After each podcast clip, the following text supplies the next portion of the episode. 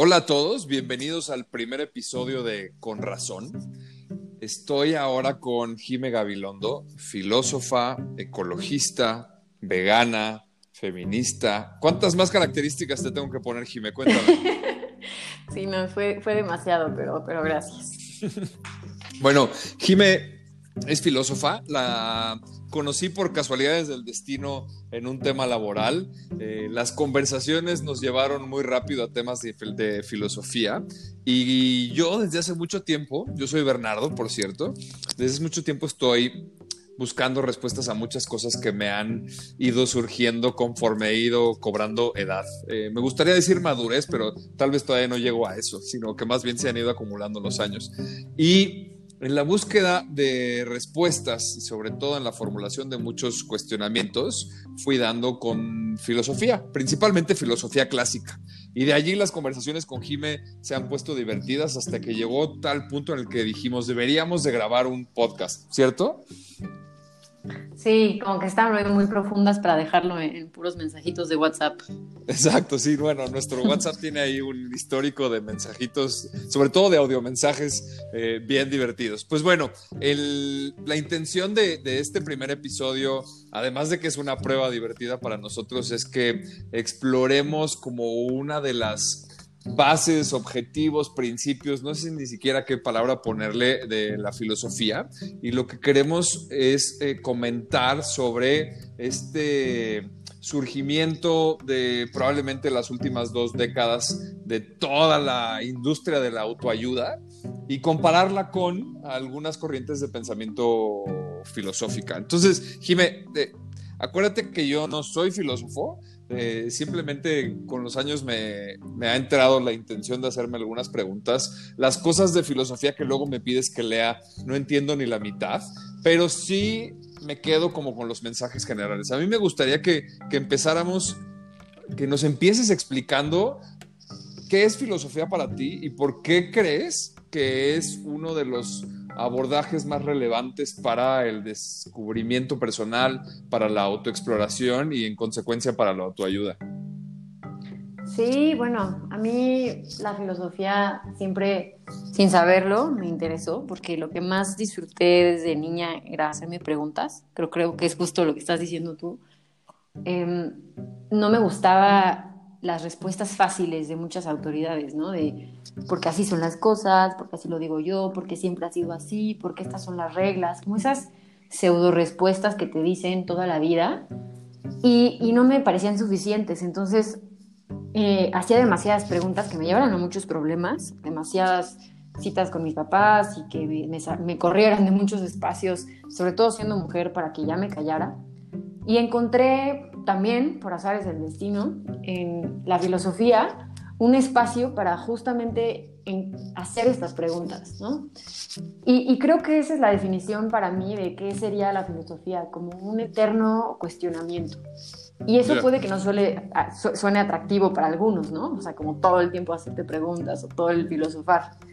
Pero creo que el, el no tenerle miedo a que desde, desde el principio hacerte preguntas eh, puede ser muy enriquecedor, que es como que creo que de lo que vamos a hablar ahorita y, y lo que me gustaría transmitir, sobre todo en este primer eh, podcast, de que pues justo las, las, preguntas nos abren muchas puertas y esas puertas a veces nos pueden traer cosas súper, súper, súper lindas, ¿no? Ya. Sí, a mí lo que pasa, lo que me ha pasado a mí siempre con el concepto de filosofía es que me ha parecido súper intimidante. También confieso que en la escuela, que es cuando te dejan lecturas relacionadas a filosofía, cuando estudias filosofía, no tenía ningún interés. ¿Sabes? Es, de, hecho, me ha llegado el pensamiento de que deberían de probablemente propiciar el estudio de filosofía profundo probablemente más adelante en nuestra vida. Es como, vamos, cuando te piden que a tus 17 años, cuando no sabes nada de la vida, elijas una carrera y que en función de la carrera que elijas luego decidas a qué te vas a dedicar. Pues no mames, a los 17 años o a los 18 años no tienes ni idea. Entonces, e, esa es como un poco la preocupación, el miedo que que, tengo sobre el esquema actual de filosofía, tú eres la contraparte, porque a ti te interesó desde chiquita. A mí me empezó a interesar a los casi 40 años. Entonces, sí, o sea, empecé a leer a los 33, creo, ¿sabes? Entonces, em, estoy, estoy súper de acuerdo contigo que la filosofía es sin duda una manera de pensar que te permite cuestionarte cosas, pero nuevamente, partiendo de la base de que el entendimiento de la filosofía puede intimidar, que probablemente la manera en la que se enseña filosofía en nuestro modelo actual de educación puede intimidar, cómo es que la filosofía se puede convertir en una práctica para que nos entendamos, para que entendamos qué está pasando en nuestras vidas, para que eh, nos exploremos y para que, vamos, ¿cuál sería el sentido justamente de eh, leer filosofía, de cuestionarnos a través de pensamientos filosóficos hoy en día? Creo que podríamos entender la filosofía como una herramienta, como las herramientas necesarias para saber navegar esto que llamamos vida. ¿no? Suena muy romántico, pero no nos enseñan nunca eso, como lo que es la vida real, ¿no? Eh, las, las, emociones que vas a tener, con la gente que te vas a enfrentar, las crisis que vas a, a eventualmente vivir, como que no, nadie te da esas herramientas y cuando llegan esos momentos eh, son tan difíciles que no sabes qué hacer y entonces entramos en otros temas, ¿no? Pero la filosofía podríamos verla como una herramienta que nos permita sobrellevar todas estas situaciones del día a día, de cosas muy simples y cosas más complejas. Y cuando tienes como todo este fundamento filosófico del, del constante cuestionamiento, estas cosas que se te presentan en la vida empiezan a ser más sencillas. Entonces, ese es la, para mí es como lo más bonito de la filosofía, ¿no? El, el que te enseñe o que te pretende enseñar a, vivir, no a resolver algo inmediato, sino como al constante día a día, que al final eso es la vida. Y si, si te lo enseñan desde ahí, yo creo que habría mucho más interés, ¿no? Ya, ese, me parece como un mensaje súper potente. La filosofía te puede enseñar a vivir. A ver, te, te, voy, a te voy a retar un poquito. Yo conozco un montón de gente que en cuanto escucha la palabra filosofía, hazte cuenta que se le pone como un caparazón. Imagínate al eh, Iron Man presionando el botón del centro y cómo le crece la armadura así. O sea, escuchan filosofía y se endurecen en un segundo. Esta, gente, esta gente vive. Yo no sé si sabe vivir es más, yo mismo vivo, yo no sé si sé vivir. Lo que sí es que me he hecho preguntas. ¿Por qué la filosofía nos enseñaría a vivir? O sea, ¿qué, hay detrás de eso? ¿Por qué deberíamos de saber vivir? Es que más que saber vivir, y con lo que dices eso de que se genera como este caparazón o este rechazo que a muchos sienten, creo que le tenemos miedo a la confrontación, a la crítica y a la confrontación. Entonces, huimos de eso.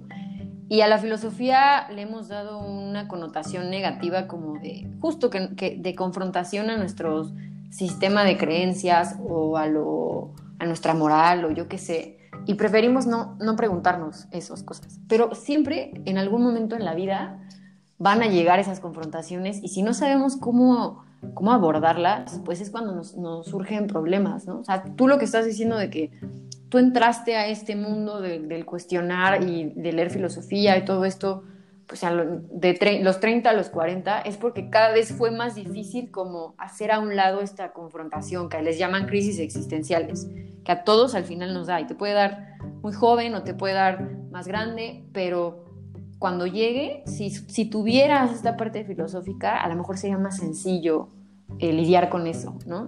Y no caerías en no sé, no quiero sonar, no quiero pelearme con la psicología, ¿no? Pero no caerías a lo mejor en depresiones o, o, una, depresión que sabrías, incluso aunque suene un poco paradójico, apreciar, ¿no? como una melancolía más bien del vivir y no el, el estar triste sin saber por qué.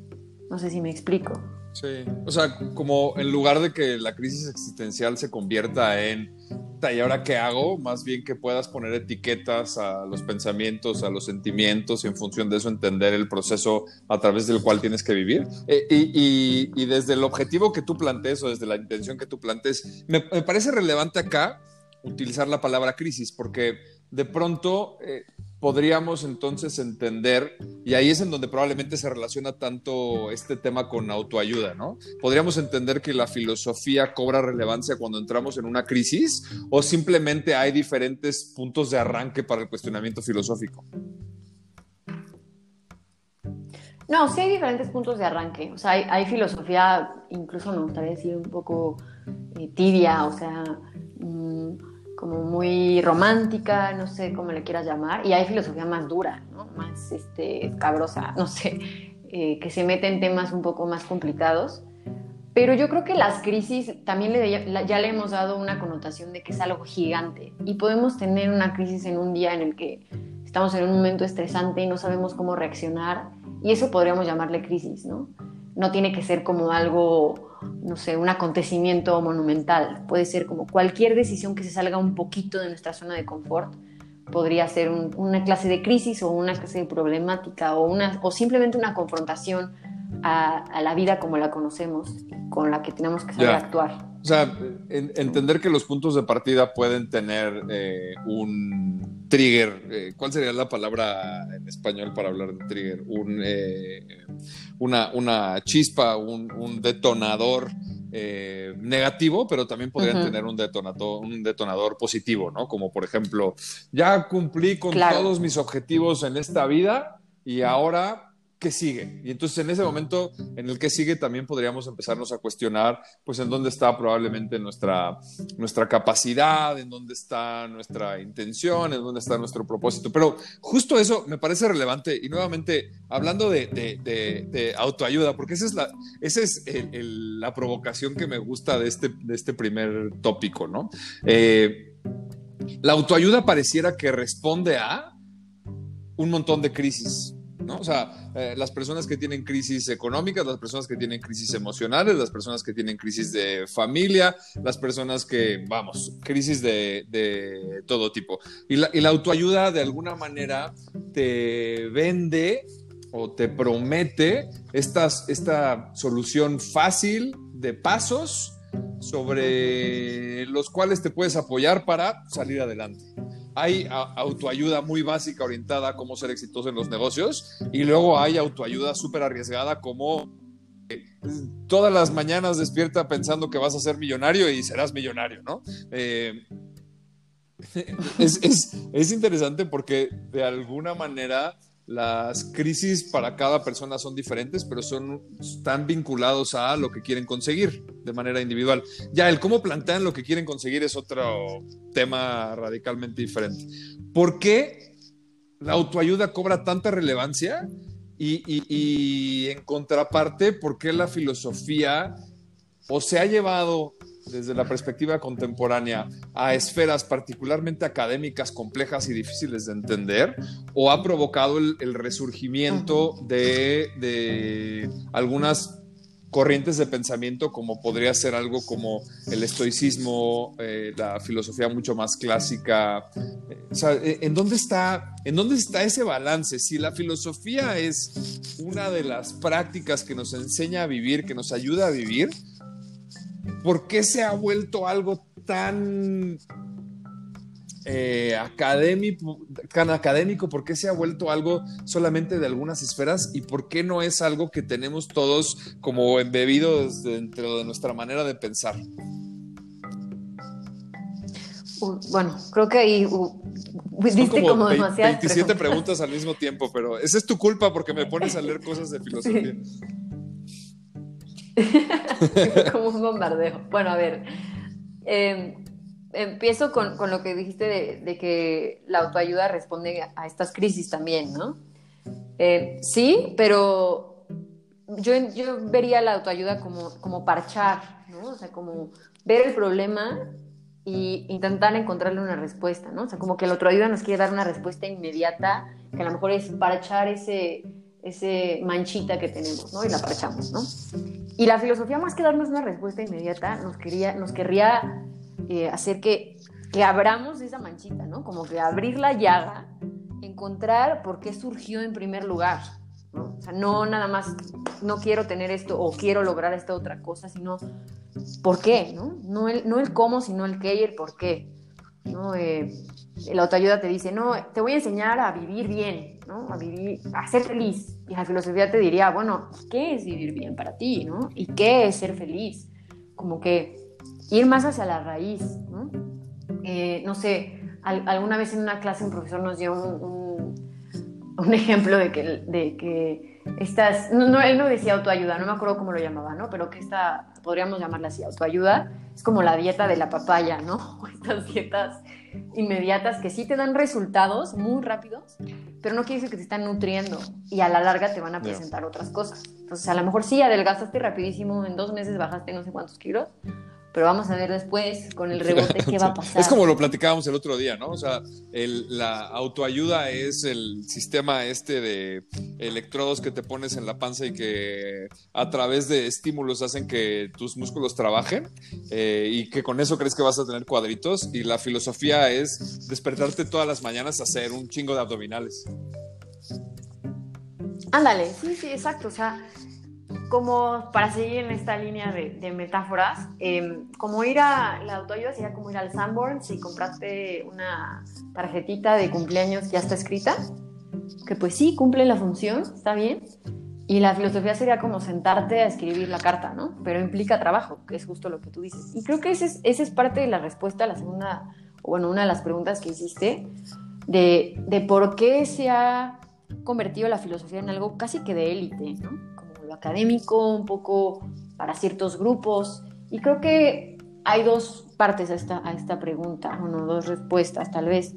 La primera es que hoy en día estamos tan inmersos en un trabajo físico que no queremos algo que nos implique trabajo mental. Por eso, por eso hay tanta auge ahorita de la, de la autoayuda. Bueno, siempre ha estado, pero ahorita está muy fuerte. Porque queremos algo que no nos haga pensar, pero que nos dé respuestas la filosofía es un trabajo mental, ¿no? Y ese trabajo ya estamos tan desgastados físicamente por lo laboral o yo qué sé, que no, no nos interesa. Y entonces lo que ha pasado es que la academia se ha convertido en todo lo contrario, ¿no? Personas que, por ejemplo, los filósofos que no, no, nos, no nos interesamos por el, el, quehacer físico, o sea, por un trabajo físico, y hemos volcado toda nuestra atención al, a la actividad del pensamiento, ¿no? O al, al trabajo mental que tampoco creo que esté bien. O sea, creo que también en, encerrarse por completo en los libros y en la academia y en los papers y todas estas cosas, pues como que se nos olvida el mundo allá afuera. Un ejemplo de esto, cuando yo hice mis, mis, eh, mi servicio social, yo estaba muy clavada en, el feminismo y pues ahí en la universidad hablábamos de, del feminismo y todos estos problemas en México, en Latinoamérica y así, ¿no? Entonces yo quise hacer mi, hacer mi servicio social con sexoservidoras para poner esto en práctica, ¿no? Y me di cuenta que no tenía ni idea, ni idea de lo que había allá afuera. Pues quedarse en la academia, pues como que te faltaba ese golpe de realidad. Pero también en la parte de la realidad nos hace falta la parte teórica. Entonces, se ha convertido en una cosa de élite, no sé bien por qué, no sé si, si eso nos haga sentir como filósofos o como académicos en otros, en otros eh, temas como, no sé, la historia, la literatura, que ya están cada vez más abandonados, como de que así nos creemos más importantes. No sé si vaya un poquito por ahí, la verdad. Pues me, pareció como súper poderosa esa frase que dijiste, que, que, la gente anda buscando algo que no nos haga pensar, pero que nos dé respuesta, ¿no? Eh, y, y, sucede en el mundo intelectual, sucede también en el mundo físico, y ahora sin querer queriendo, hasta sucede también en el mundo espiritual, ¿no? El, el, la sobreexplosión de, de aplicaciones que te ayudan a meditar y que te ayudan a concentrarte mejor y que, vamos, eh, sin afán de, juzgarlo ni de acusarlo ni mucho menos, pero las personas estamos buscando soluciones fáciles, ¿no? A, las cosas. y, por un lado tiene un peligro eh, o un riesgo bien grande que nos hayamos vuelto tan perezosos. Y por, por, otro lado, es la dinámica hacia la cual nos hemos ido inclinando como, como sociedad, ¿no? O sea, el, el quick fix, la, la, el beneficio inmediato. Eh, ¿cómo, ¿cómo, es que la, que la filosofía de alguna manera pudiera encontrar un balance entre el quick fix de la autoayuda o de la respuesta inmediata sin esfuerzo y que no se vuelque a el mundo académico súper complejo en donde trato de leer un ensayo y no entiendo ni la pinche mitad de lo que escriben. Creo que tiene que existir ambas, o sea, tampoco me gustaría desacreditar el trabajo académico, o sea, yo, tú sabes, ¿no? Soy súper ñoña y, y, me encanta a mí leer ese tipo de cosas que me, a mí ya con, con todo el bagaje eh, suena muy mamón, pero intelectual, como que me sigue retando, ¿no?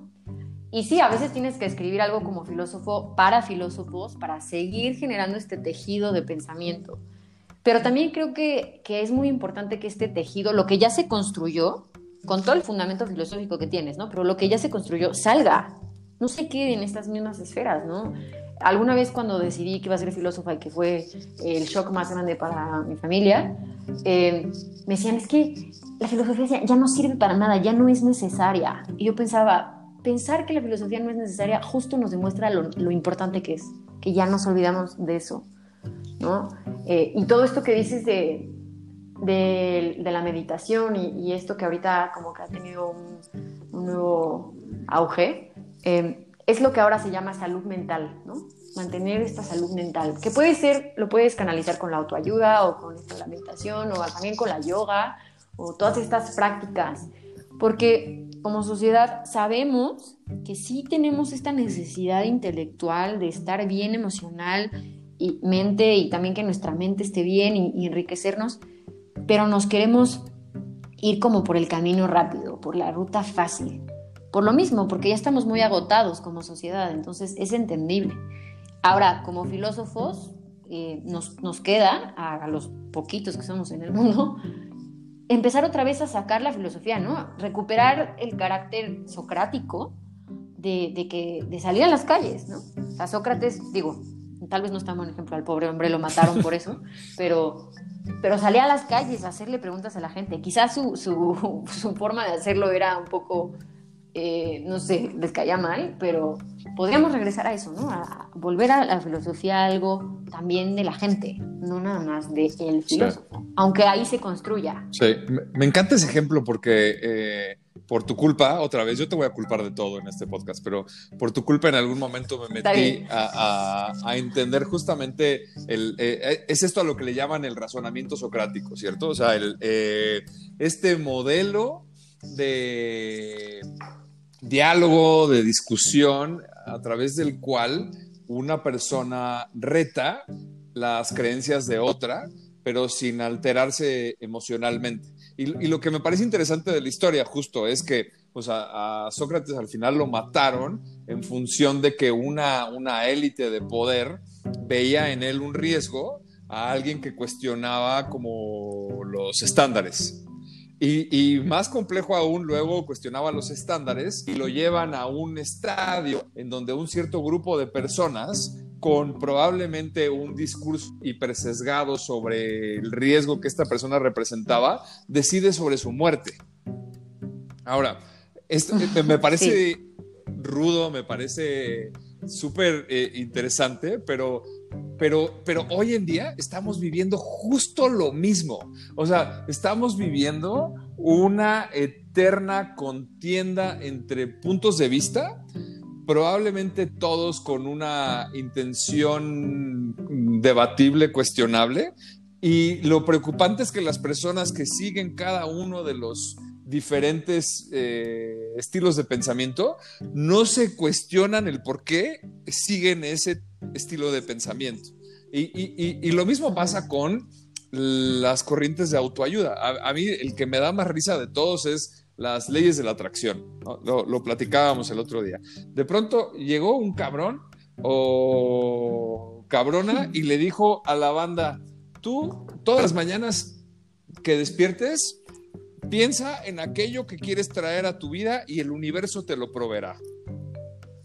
¿Cuál, ser, ¿Cuál, sería el modelo de pensamiento filosófico detrás de un de, de, de una eh, no sé, de una declaración tan potente y tan arriesgada como esa? Sí, eh, bueno, eso que, que, decías de que de lo de Sócrates, también a mí esa figura se me hace súper interesante, eh, porque lo matan y lo de lo que lo culpan es por corromper a la juventud, ¿no?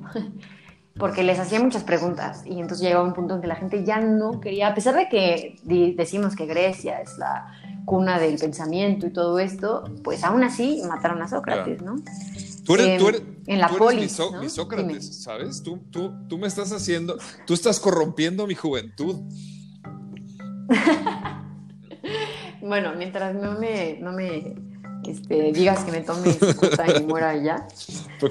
Este, sí, pero, pero lo que decías, hay una diferencia. Creo que ahorita vivimos una época con las redes sociales como de linchamiento social eh, a quienes piensen diferente, pero creo que hay una diferencia, ¿no? Porque Sócrates no les, no les decía, piensen de esta forma o así son las cosas, sino lo que les hacía es, ¿por qué piensas así? Y cuando no había respuestas, seguía, ¿no? Así como, ¿y por qué? ¿Y por qué? ¿Y por qué? ¿no? Y una y otra y otra vez hasta que la gente se daba cuenta de que su sistema de creencias era muy frágil y no quería escuchar eso y entonces por eso le decía, ¿sabes qué? Ya cállate y a la larga pues ya muérete, ¿no? Y hoy en día más bien creemos que todos tienen una opinión y que todas las opiniones son válidas y que todos los puntos de vista tienen algo de verdad. Y creo que eso es una trampa, o sea, no, no todos los puntos de vista tienen verdad, ¿no? Hace falta regresar. Esa es también parte de, por qué hay que regresar a la filosofía, ¿no? Regresar a los fundamentos, ¿no? A, tener argumentos que se sostengan, no nada más eh, decir, ay, todas las opiniones son válidas, ¿no? Una vez vi un meme de, de un número dibujado en la calle y había una persona que lo veía de un lado y decía que era un 9 y había una persona del otro lado que lo veía y decía que era un 6 y abajo decía los dos tienen razón. Y claro que no, o sea, yo hice meme y casi me muero, porque claro que no. Quien dibujó ese número tenía un propósito de que fuera un 9 o un 6. No los dos tienen razón. Los dos tienen una perspectiva diferente, válida, pero no quiere decir que tengan razón. Y ese es como creo que el punto de diferencia entre lo que pasa hoy en día con el linchamiento. Y luego esto que dices de la ley de la atracción, que a mí se me hace súper interesante también, de creer que lo que que si lo piensas muy, o sea, si lo piensas todo el tiempo y con muchas ganas, se va a hacer realidad. Creo que tiene una parte de verdad hacia lo interno, que es lo que platicábamos también, pero se nos está olvidando el carácter de lo externo. Somos un, em, un, ser social que depende de, de su ambiente también para su crecimiento, no nada más de nuestra parte interna. Entonces, a lo mejor sí el pensar de una forma te hace que internamente te sientas mejor, a lo mejor que no vivas con ciertos tipos de, estrés que puedas manejar, eh, pero no quiere decir que tu situación externa, por, por ende, va a transformarse, porque muchas cosas no dependen de uno. Y eso es lo que la ley de la atracción no nos dice, es como la trampita, ¿no? Ya, o sea, e, es, esa parte me parece, o sea, me parece delicado porque de pronto, y acá voy a, voy a empezar a emitir algunos juicios desde mi curul de la ignorancia, ¿no? Pero pienso justamente que estamos en un momento en donde las opiniones de las personas son especialmente endebles y en donde es más fácil asumir una postura eh, de contradicción más por distanciarte y separarte del otro que por complementarte o hacerte más fuerte a ti mismo. Y eso, y eso, o sea, y eso me parece delicado. Pero bueno, sin, afán de empezar un debate político, ni mucho menos, la, la, parte como medular de todo esto, en, en, mi opinión, es entender el cómo las personas se formulan preguntas. Y, y ahí es en donde me parece que la autoayuda es muy débil porque creo que la autoayuda no te inclina a hacerte preguntas y solamente te trata de vender recetas o fórmulas mágicas para tratar de solucionar problemas. Hoy en día estamos viviendo en este entorno en donde los principales males de la sociedad son emocionales y psicológicos, ¿cierto? Depresión, ansiedad, eh, miedo, eh, eh, cualquier nombre que le queramos poner. Y la autoayuda lo que hace, al menos la, autoayuda de, de, Anaquel de Sanborns, como decías hace rato, es tratar de darte este, los cinco pasos, los siete pasos, los diez pasos para,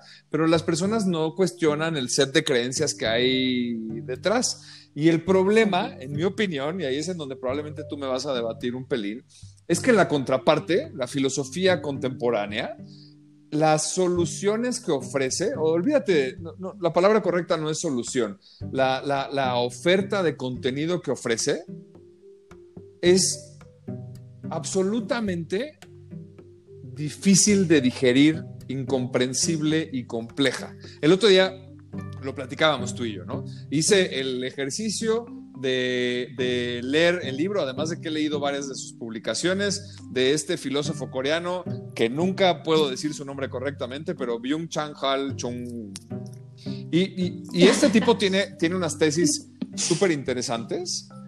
Lo que pasa es que tratar de, tratar de leerlo es la cosa más compleja del planeta. Él dice al menos en el libro eh, que plantea esto sobre la sociedad del cansancio, él plantea que hay una serie de estímulos que nos han obligado a meternos en la cabeza una creencia sobre lo que significa libertad, que realmente provoca lo contrario a la libertad, que es la eterna búsqueda de este éxito, adquisición, crecimiento que nos limita. ¿Cierto?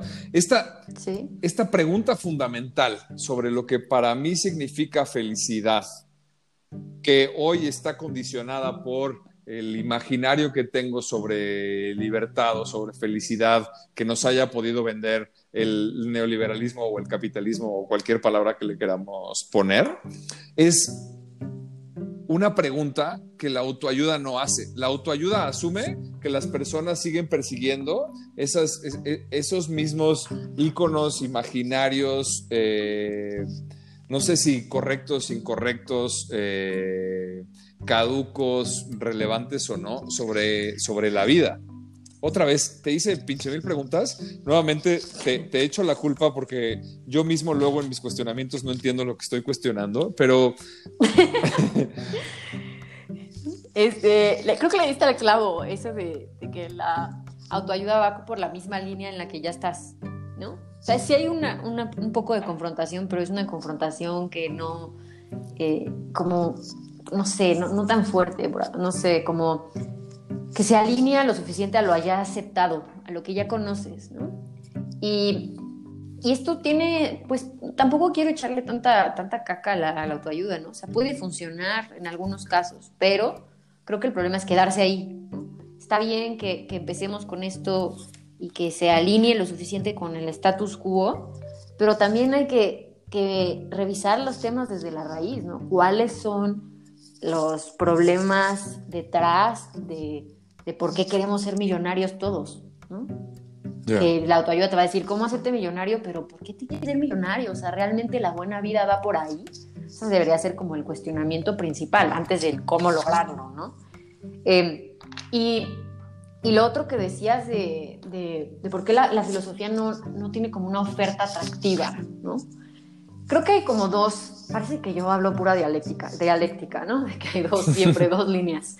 Em, pero creo que sí, hay dos líneas. La primera es que, eh, imagínate, ¿no? El cerebro es, si lo quieres ver así, un músculo, ¿no? Y, y si no lo ejercitamos, pues se atrofia, ¿no? Y, y creo que hemos perdido esa, ese ejercitar a nuestra mente, a nuestro cerebro. Y cuando entonces queremos leer algo que podríamos llamar profundo o denso, pues no entendemos nada, y creo que tenemos que, que, para entenderlo, empezar a ejercitarlo, a lo mejor como empezar como baby steps, ¿no? Cosas un poco más fáciles de digerir, que nos vayan abriendo el panorama y vayan como estimulándonos y luego otra cosa y otra cosa. Eso por un lado. Pero también lo que, lo que tú decías, y, y estoy totalmente de acuerdo, de que sí hace falta filosofía más, no sé si de divulgación, pero sí quizá, para que la gente de, lleno quiera, quiera meterse a este mundo, ¿no? O sea, que, que lea sí filosofía que los cuestione lo suficiente, que les ponga a trabajar la cabeza, pero que no les dé migraña, ¿no? O que digan, no entendí nada, lo cierran, este güey está loco, ¿no? Pero que también exista la otra parte de algo un poco más denso, porque hay temas que por más que quieras, es muy difícil hacerlos altamente digeribles, ¿no? De lo que habla Byung-Chul Han, este, es un tema muy, muy denso y él trae una carga eh, de, filósofos atrás que también son muy densos. Entonces, quizás antes de llegar a él podríamos entrarle por otras vías y luego entenderlos. Y lo ideal, en mi opinión, es que todos pudiéramos entenderle, ¿no? No que, ay, eres filósofo, seguro eres súper inteligente pues sí, pero todos deberíamos de también de leerlo, ¿no? Porque son cosas que nos incumben a todos. Creo que va como, es, una pregunta de, igual, como todas las que estoy diciendo, qué horror, eh, que se puede ver de estas dos vertientes, ¿no? Ya. O sea, lo que me parece eh, bonito de tu respuesta, alentador, es que ese estadio o esa perspectiva como de quedarse allí, se está retando porque hay un, y, es nuevamente juicio mío, ¿no? Pero sí siento que hay un despertar colectivo que se está cuestionando el por qué estamos como estamos y el por qué vivimos como vivimos. Una crisis como la que estamos viviendo ahora de alguna manera lo, lo catapulta. Y también creo que de pronto la complejidad de la filosofía, y no solamente la contemporánea, también alguna, algunos de los pensadores eh, antiguos que son un poco más densos, eh, son difíciles de comprender, pero justo creo que por eso de pronto algo como el estoicismo cobra mucha, cobra mucha relevancia. Sí hay una oportunidad bien relevante de poner los cuestionamientos filosóficos y las, las consolaciones filosóficas otra vez en el lenguaje de la gente. Y coincido contigo, no estamos acostumbrados a leer cosas densas, no estamos acostumbrados a debatir conceptos ambiguos y conceptos abstractos. El otro día tú misma me recomendaste el libro de Alain de Botón de las consolaciones de la filosofía. Me parece increíble, independientemente de si el tipo es muy polémico, muy debatido o no. O sea, es una persona, es un pensador contemporáneo que lo que hace es poner tópicos súper sencillos y narrarlos desde una perspectiva súper accesible, súper digerible. Ya después uno podrá estar de acuerdo o no, uno se podrá hacer 20 mil preguntas adicionales o no, pero ese tipo de contenido digerible es relevante y, acá de pronto sí voy a demonizar un poquito a la autoayuda, para que las personas dejen de buscar las fórmulas milagrosas, para que las personas dejemos de buscar ese quick fix, esa, esa, solución inmediata, ese bioshaker, y empecemos a cuestionarnos el por qué eh, estamos en donde estamos y cuál debería ser el estadio actual. Y eso justamente me, me abre espacio como a preguntarte en dónde estamos hoy. Sí hay, en mi opinión, un cuestionamiento y un despertar colectivo sobre el cómo vivimos hoy. Eh, ¿Por qué la filosofía podría ser una de las avenidas más relevantes? Eh, y, sobre todo, ya desde tu opinión, para que, para que no juegues en este esquema como tan neutral que has jugado hasta ahora, desde tu, desde tu perspectiva, ¿cuál debería de ser eh, una de las corrientes de pensamiento que deberíamos de estudiar para afrontar este, esta era de transición que parece que es en la que estamos entrando? Uy, la, última pregunta está ruda. Em, yo también creo que hay un despertar social o sea, la verdad sí, sí quiero pensarlo. Eh, creo que se debe a lo que también alguna vez platicábamos de, de, estas crisis, como ya hemos dicho tantas veces, grandes en este caso, a las que ya sabemos que nos vamos a enfrentar y ya estamos viviendo actualmente. A mí, como sabes, me interesa mucho la crisis eh, climática o crisis planetaria, la podría llamar que, que, si bien nuestra generación es una generación que no ha vivido guerras o ha vivido eh, catástrofes de ese tipo, vivimos como una, una guerra eh, por debajo, ¿no? un poco más invisible, pero que nos llena de miedo, que sabemos que ese futuro cada vez está más cerca, más cerca. No está inmediato, a lo mejor todavía lo podemos medio esconder, depende también de nuestro privilegio, eh, pero sabemos que va a llegar. Y ese miedo a que va a llegar y que cada vez es más rápido, es lo que nos está haciendo a, este despertar colectivo, ¿no? de pensar ya no tanto desde el del egoísmo, sino más bien de la comunidad, de ya no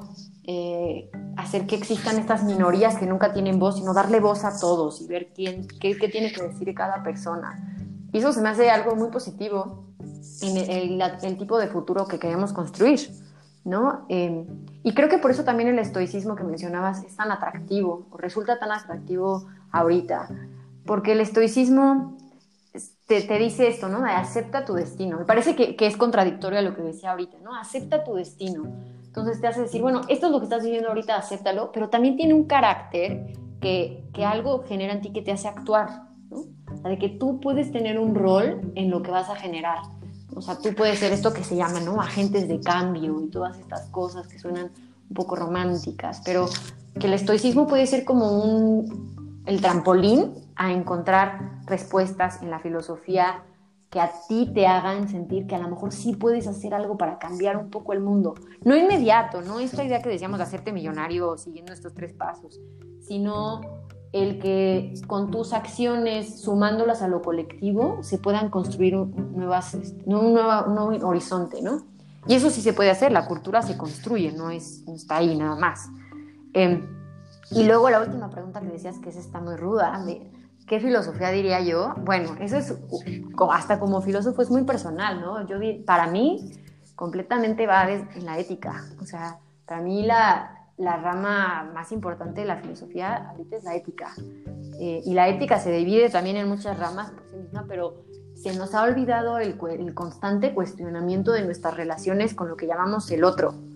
Eh, normalmente este otro con mayúscula, como se pone en filosofía, decimos el otro humano, ¿no? Cómo nos relacionamos entre humanos. Pero también hoy en día ya nos tenemos que plantear cómo nos relacionamos con los otros, no solo humanos, sino animales, ¿no? O vegetales, o lo que solamos llamar naturaleza. Y esa parte ética creo que es la que nos permite decidir qué, qué horizonte queremos construir de forma colectiva. Entonces a eso yo le apuntaría, ¿no? Ya. O sea, un poco tratando de, y nuevamente desde mi curul de la ignorancia y desde el no filósofo, pero tratando de ponerlo en mis palabras del güey que no se acuerda de, cómo pronunciar los nombres de los autores. O sea, por un lado está el tema como de resignificar algunas de las cosas que perseguimos, tanto a nivel individual como sociedad.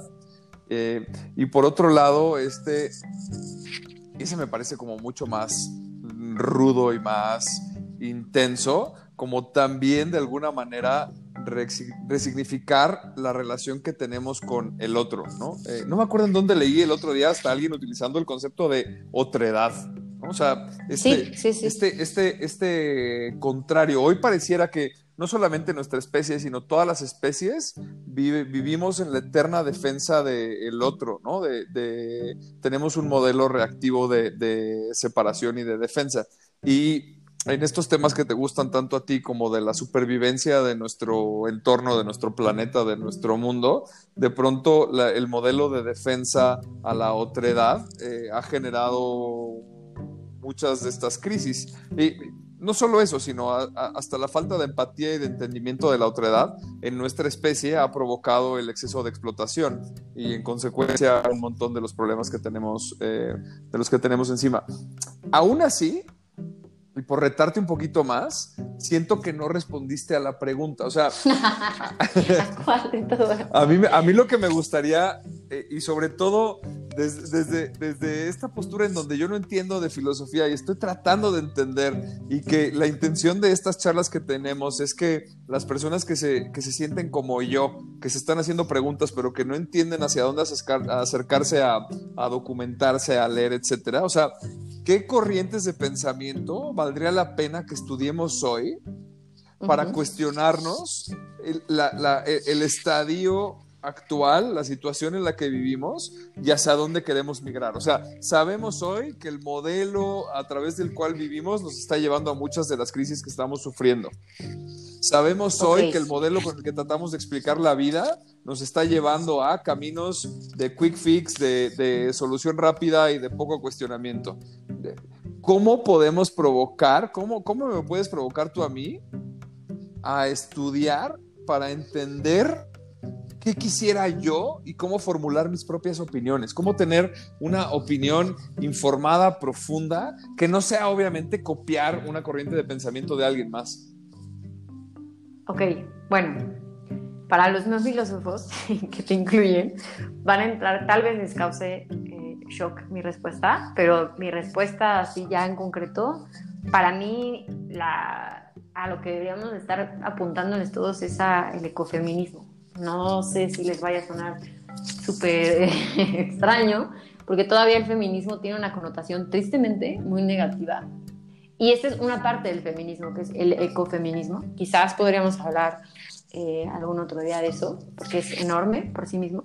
Pero ¿por qué creo que es importante? Porque el ecofeminismo se, se está cuestionando estas raíces de las que hemos hablado todo este tiempo de, super, de una manera súper fuerte, ¿no? Se está cuestionando lo que ah, se llama el, sistema patriarcal, como el generar jerarquías, generar dualidades, en el que siempre hay una persona por encima de la otra. Em, este consumo enfermizo en el que estamos inmersos, de siempre querer más, más rápido, sin importar las consecuencias, eh, que va de la mano con cuestionar el sistema capitalista también, y, que lo que busca es generar nuevos horizontes de comunidad. Entonces, el ecofeminismo no les debe de dar miedo, al contrario, es una corriente que busca todo lo contrario, sí romper con los esquemas actuales y por eso nos da miedo, pero lo que pretende construir es algo a lo que todos podríamos sentirnos atraídos. Ya. Es que ahí, y nuevamente voy a hablar desde mi curul de la ignorancia, ¿no? Pero justo hablar de, de... No me mates con lo que voy a decir, Jimé, porfa. Pero justo, justo el, título nombre de esta corriente de pensamiento ya de alguna manera, al menos en mi percepción, desde la silla de la ignorancia, es bastante binario, ¿no? Es de un lado o del otro. Eh, o sea, básicamente cuando hablas de cuestionar las raíces o cuando hablas de cuestionar el patriarcado, de lo que estás hablando es de cuestionar el poder o de, cuestionar el modelo de poder. Eh, en mi percepción, y por favor, rétame, cuestióname, enséñame, es hablar de feminismo, es hablar absolutamente en, en, el opuesto a hablar al machismo. Y eso para mí es hablar en un lenguaje binario. Y yo creo que el hablar en un lenguaje binario lo que provoca es distanciamiento.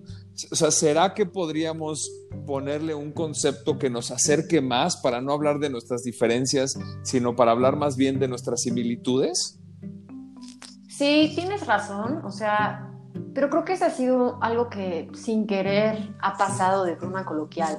Si te metieras a, la parte académica, que justamente no, no llega, como en las esferas de lo público, te darías cuenta que el feminismo no es un ataque a lo masculino. Pero así se entiende. Que eso es, eso es lo que se entiende y lo que pareciera, pero el feminismo más bien lo que ataca o lo que se cuestiona es un modelo en el bueno, es que también es importante decir que hay feminismo en plural, ¿no? O sea, hay también raíces y diferentes vertientes del feminismo. Hablar de feminismo en, singular es, es incorrecto. Hay feminismos.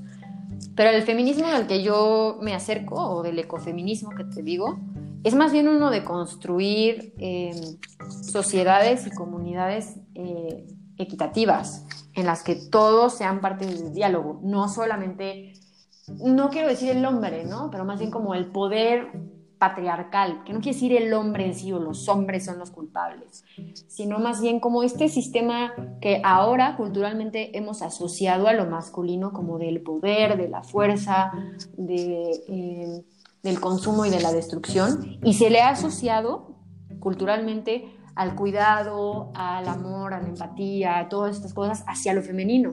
¿no? no quiere decir que esté que sea correcto. De hecho, las feministas no dicen que no, o sea, que no es que lo masculino sea esto y lo femenino sea esto otro, sino construyamos algo en el que todos podamos ser partícipes de estos dos lados. Pero ¿por qué se va hacia, el feminismo? Porque justamente culturalmente son estas características que le hemos dado a lo femenino. ¿Cómo podríamos llamarle para que no nos genere un shock el, decir eh, feminismo y pensar que es la contra del machismo? Que sí se lo cuestiona, pero no diría que es la contra. Pues no sé, hay, una feminista que se llama Rosy Braidotti, que aquí ya me voy a poner más intensa, eh, que habla de algo que se llama lo posthumano, ¿no? Eh, cuestionarnos lo que significa ahorita entendernos como humanos y hablar de algo nuevo, crear algo nuevo. Y ella incluye a todos los seres que, están en la Tierra, ¿no? O sea, esto que yo te decía al principio, ¿no? De cuestionarse la otredad, no solo humana, sino todo lo que nos rodea, ¿no? Los animales, los vegetales, lo natural, y construir algo nuevo, lo post-humano, ¿no? Ya no algo completamente antropocéntrico, sino, no sé, eh, como que, que el centro de todo sea la vida, la vida en sí, no sé si está un poco. No, me, un poco más. Me encanta, o sea, me encanta porque justamente, y regresando un poco al comentario que te hacía hace rato, estamos en ese momento de transición en donde tenemos que resignificar muchas cosas. Y, y a lo mejor tenemos que también resignificar eh, el patriarcado, tenemos que resignificar el machismo, así como también tenemos que resignificar el feminismo, como tenemos que resignificar la sensibilidad. Mira, por bajarle un pelín de tono, porque me encanta este rollo de posthumanismo, pero ahí es en donde de pronto me llevas ese terreno en donde me voy a hacer más preguntas y no voy a dormir por tu culpa.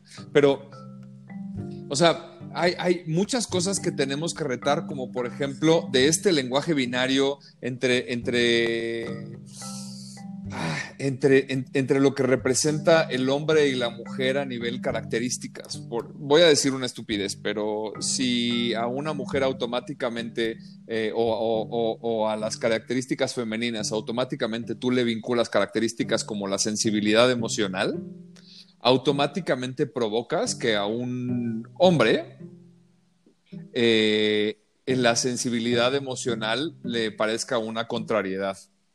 ¿Y qué pasa si de pronto un güey de 40 años como yo está viviendo una situación de, y tú lo sabes bien, de mal de amores, una separación dolorosa que, que me lleva a necesitar vivir un o, vincularme con emociones, con sensibilidad, con llanto, en el momento en el que a mí me etiquetan de esa emoción es femenina, en ese momento yo automáticamente lo que hago es catalogarla como negativa. Y ahí es en donde de pronto hasta el lenguaje mismo nos provoca otredad y nos provoca distanciamiento. ¿Cómo, cómo hacemos para retar estas etiquetas que en lugar de, unirnos nos separan, provocan, provocan otredad en lugar de, de, ay, ¿cuál es la palabra? O sea, en, lugar de conciliación. Está, bien que un tipo de 40 años llore porque la niña que le gustaba lo mandó al diablo. Sí, o sea, sí está, bien. sí está bien. Pero si me etiquetan de con algunas características que están vinculadas a, el opuesto que mi identidad cultural refleja, probablemente me va a generar eh, una crisis o un colapso, ¿sabes? Y esto lo, planteo desde, desde mi entendimiento probablemente bastante limitado de la necesidad de crear esta discusión o este lenguaje post, posthumano. O sea, y cuando digo posthumano, eh, a lo mejor nuevamente lo estoy entendiendo desde mi perspectiva, pero cuando digo posthumano me refiero a postbinario. Sí, estoy de acuerdo. O sea, justo es lo que, a lo que va esta filósofa. Y creo que es, es, a lo que tenemos que apostarle, ¿no? Abandonar estos preceptos de, jerarquías y dualismos, ¿no? En el que unas cosas están por un lado y otras de otro, ¿no? Ese es el dualismo, ¿no? El negro y blanco. Así hemos entendido eh, el mundo y luego estos dualismos también los jerarquizamos, que hay cosas o personas o seres encima de otros.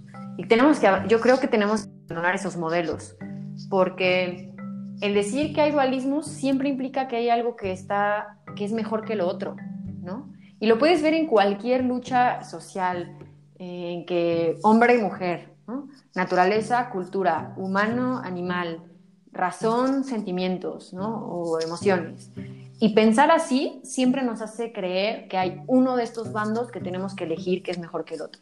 Y entonces cuando tú estás en un bando, por así decirlo, y, la vida te dice, bueno, pues ahora te vas a ir por este otro, inmediatamente te hace pensar que estás del lado eh, incorrecto, que no deberías de tener estos sentimientos, que no deberías estar haciendo esto porque no es de tu, no corresponde al, lado en el que tú estás.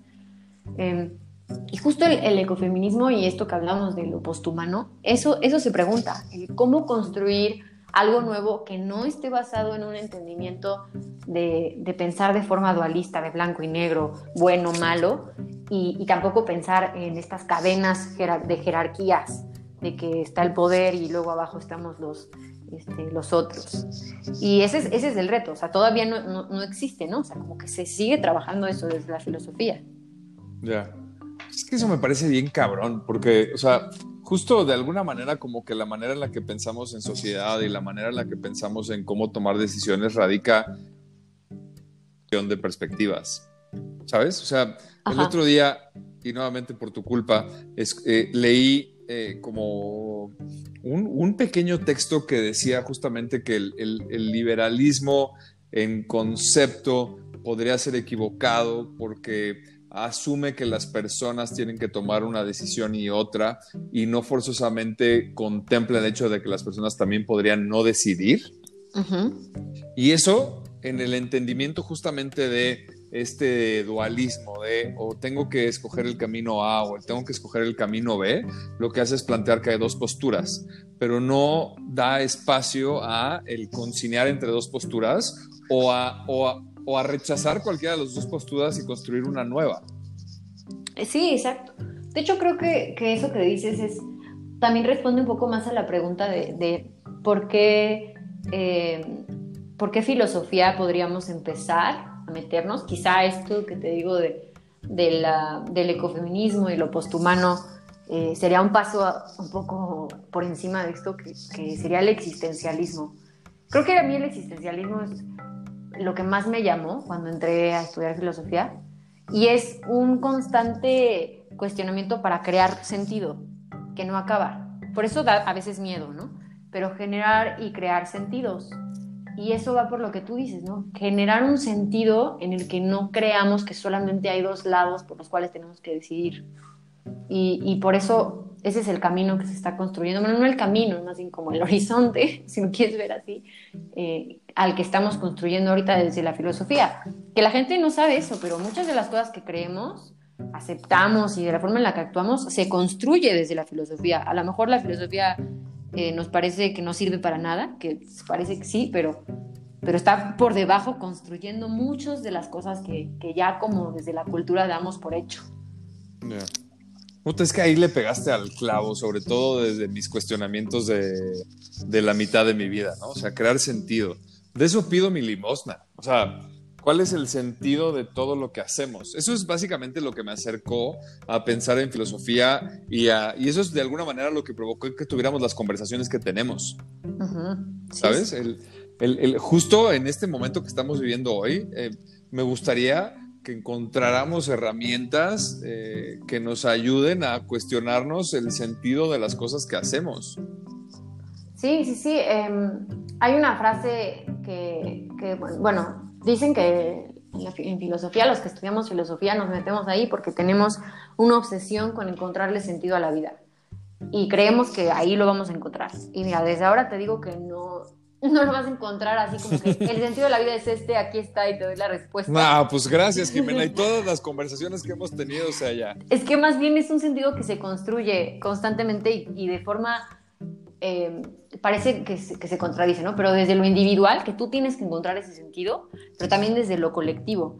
No es como que, eh, si no sería autoayuda, si no la filosofía se convertiría en autoayuda de, este es el sentido de la vida, aquí está, te dejo la receta, léela, entiéndela y listo, ¿no? Este, y, y no, más bien es como, como un construir constante. Eh, hay una frase que se le atribuye a Kant, pero creo que es de, creo que es de Horacio, que es sapere aude, que ya te lo había dicho una vez, que se suele traducir como, creo que es atrévete a saber o ten el valor de, de usar tu pensamiento o de tu propia razón. Y, y, creo que eso es también una forma de entender la filosofía en nuestra vida, como el sapere aude, ¿no? Atrevernos a saber o atrevernos a usar nuestra razón para para darle un, sentido a nuestra vida, para hacer esta creación de sentido. Que suena difícil, pero todo el tiempo lo estamos haciendo, todo el tiempo nos estamos haciendo estas preguntas, estos cuestionamientos de, de qué sirve eh, las cosas que hago, ¿no? ¿Cuál es el sentido detrás de mi vida? ¿Realmente hay algo importante en, el que yo esté aquí? Y creo que este sapere aude, este atrévete, nos, nos invita a, a seguir preguntándonos, a seguir aprendiendo, a seguir construyendo. Y este construir puede ser una forma de entender la vida que puede ser, es el sentido mismo, el, constante cuestionamiento y, no sé si afinamiento de nuestra mente. Ya.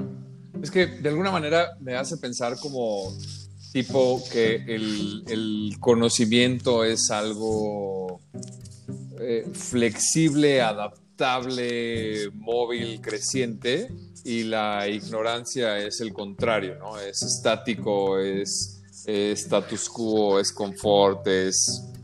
Eh, eh, y justo pienso como, no, no, sé exactamente verbalizarla como la dijo, ¿no? Pero hay una, regresando a Sócrates, hay una frase de Sócrates en donde dice algo así como que solamente hay un bien y es el conocimiento y solamente hay un mal y es la ignorancia.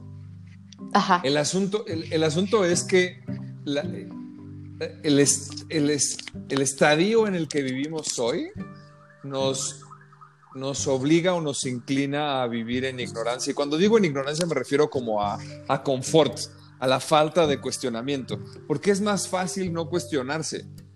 Es más, eh, lo he platicado contigo, de pronto cuestionarte te puede llegar hasta generar ansiedad, estrés, porque te empiezas a hacer muchas preguntas. y regresando al tema de la autoayuda, porque además ya llevamos una hora y en algún momento tendremos que cortar, pero la, autoayuda te, te, ofrece este quick fix, ¿cierto? Todo va a estar bien y muy rápido. Y la filosofía te ofrece un abordaje a través de cuestionamientos que tal vez al principio te van a confundir más. Claro, sí, o sea... ¿Cómo, cómo convencer a la banda de que, de, que, de que se incline al camino de la filosofía en lugar de, al quick fix? Ok. Em, creo que eso que dices de la ignorancia eh, es algo a lo que todos vamos a aplazar, o sea, estamos aplazando ese momento del cuestionamiento. Entonces la ignorancia parece la salida rápida, esta frase de ignorance is bliss, ¿no? como, pues no me pregunto nada, pues estoy bien. Y aplazamos y aplazamos el momento, pero siempre va a llegar. Y yo creo que eso lo tenemos que tener muy claro. Tarde o temprano va a llegar un momento en el que nos vamos a cuestionar nuestra vida eh, no sé, por eso también como sociedad aplazamos el estar solos, pero vaya una noche en la que vas a estar solo y no vas a poder distraerte con algo y te vas a querer dormir y vas a tener insomnio porque vas a tener todas esas preguntas. Y quizás creas que vas a encontrar las respuestas en la autoayuda, a lo mejor la autoayuda te, sí, como dice, te ayuda, te da así como una, una, una mano para que, para que te sientas mejor, pero va a ser este parche del que te decía, te va, te va a parchar este, este problema. Y en otro momento va otra vez a, este, va a regresar esta noche de preguntas en el que no puedes dormir. Y ni modo que acudas otra vez a la autoayuda, ¿no? O sea, vas a acabar todos los libros. Creo que ahí la filosofía más bien sería no el, el regresar a una autoayuda, sino el tener la herramienta para tú solito empezar a, a adentrarte a estas preguntas que te están carcomiendo intentar encontrar a lo mejor respuestas o a lo mejor simplemente entender de dónde vienen. Y eso puede alivianar un poco, no te voy a decir que solucionará del todo, siendo honestos, pero te va a alivianar la carga. Ya, bueno, suena complicado. O sea, un poco hacia donde te quería provocar es hacia cómo convencer a la banda de tratar de ir a este camino un pelín más hardcore. O sea, yo lo, yo lo estoy viviendo y lo hemos platicado tú y yo muchas veces. El, inclinarme a la filosofía me ha llevado a un montón de cuestionamientos que no tienen una respuesta fácil y, que, y que cala.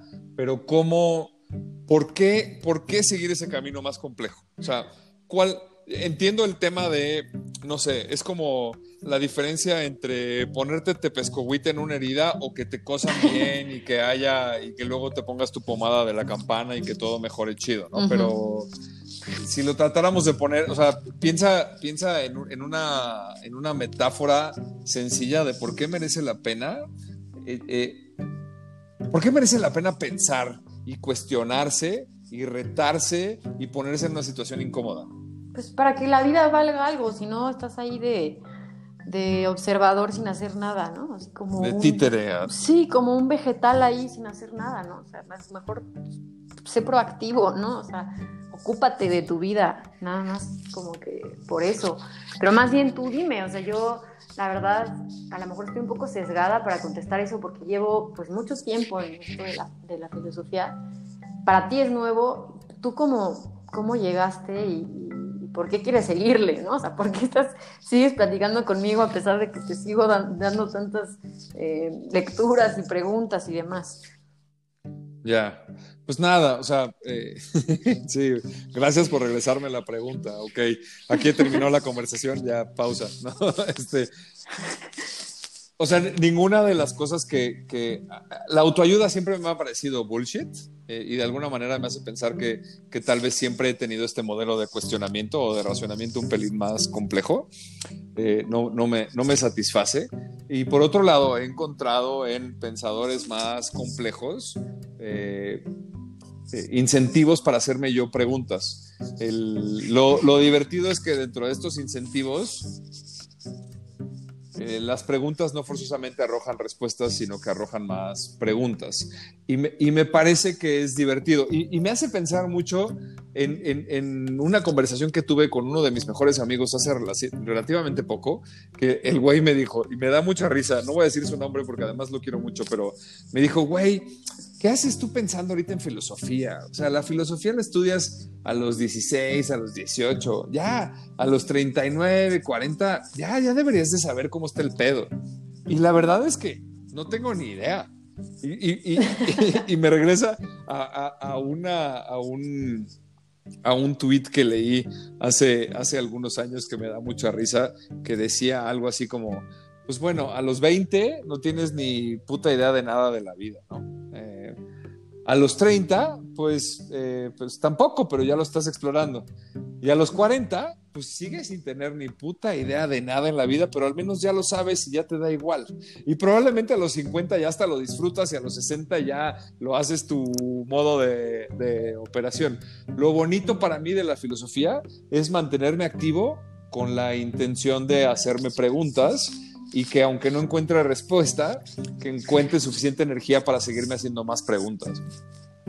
Claro, o sea, no sé, es como estas conversaciones que seguramente todos hemos tenido tristemente en alguna borrachera o estos programas de teorías de conspiración que, que nos empiezan a, a activar la mente y nos gusta, o sea, nos gusta estar cuestionándonos las cosas, sí nos gusta.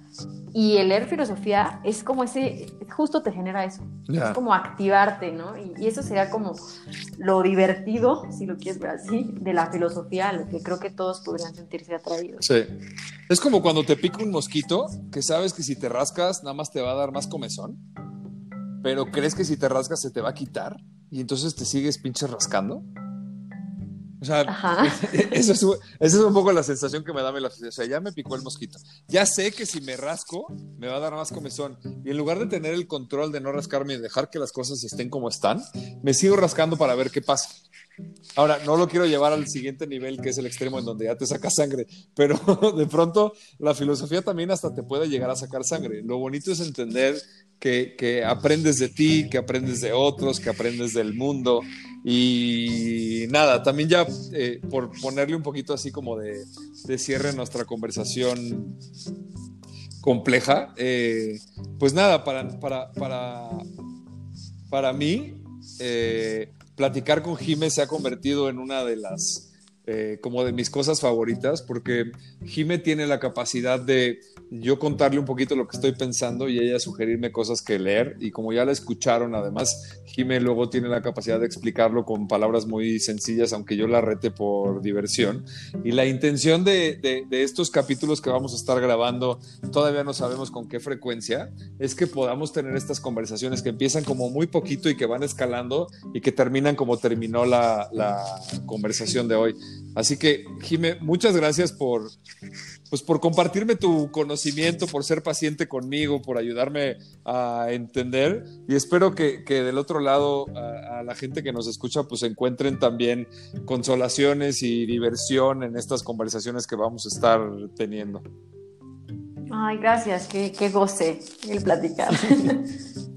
pues nada, eh, les los invito, las invito a que sigan a Jime en su cuenta de Instagram, Zero Waste México, que es SW. ¿Cómo es Jime? MX. E ZW. MEX. ZWMEX. Jime tiene una práctica orientada a la filosofía circular, a la eliminación por completo de desperdicios. Es muy relevante que la sigan. Gracias a Jime ahora crezco la comida en mi casa eh, y tengo un montón de prácticas que me ayudan a ser mejor persona, al menos desde nuestra perspectiva. Y, nada, esperamos que nos puedan regalar sus comentarios. A mí me pueden encontrar en redes sociales como Bernardo Towers eh, tanto en Twitter como en Instagram. No es porque yo sea pocho, sino porque arroba Bernardo Torres estaba ocupado y lo más fácil fue cambiar mi apellido al inglés. Pero eh, estaríamos encantados de seguir la conversación con ustedes. Hemos hablado Jimmy y yo sobre cuáles son los siguientes tópicos que vamos a explorar. Eh, probablemente vamos a hablar de el amor. ¿De qué más vamos a hablar, Jimmy? Podemos hablar de, esto de la ética. Sin duda. Si quieres. Me parece un gran tema, porque eh, cuando, cuando pienso en ética, pienso en esta frase de estoica de que la filosofía no es algo de lo cual hablar, sino es algo que se tiene que ver a través de acciones. Y creo que ética es un gran tópico para hablar algo relacionado con esto. Pues chido, eh, gracias Jime, eh, y pronto nos volveremos a encontrar en un episodio más, en el segundo episodio de Con Razón.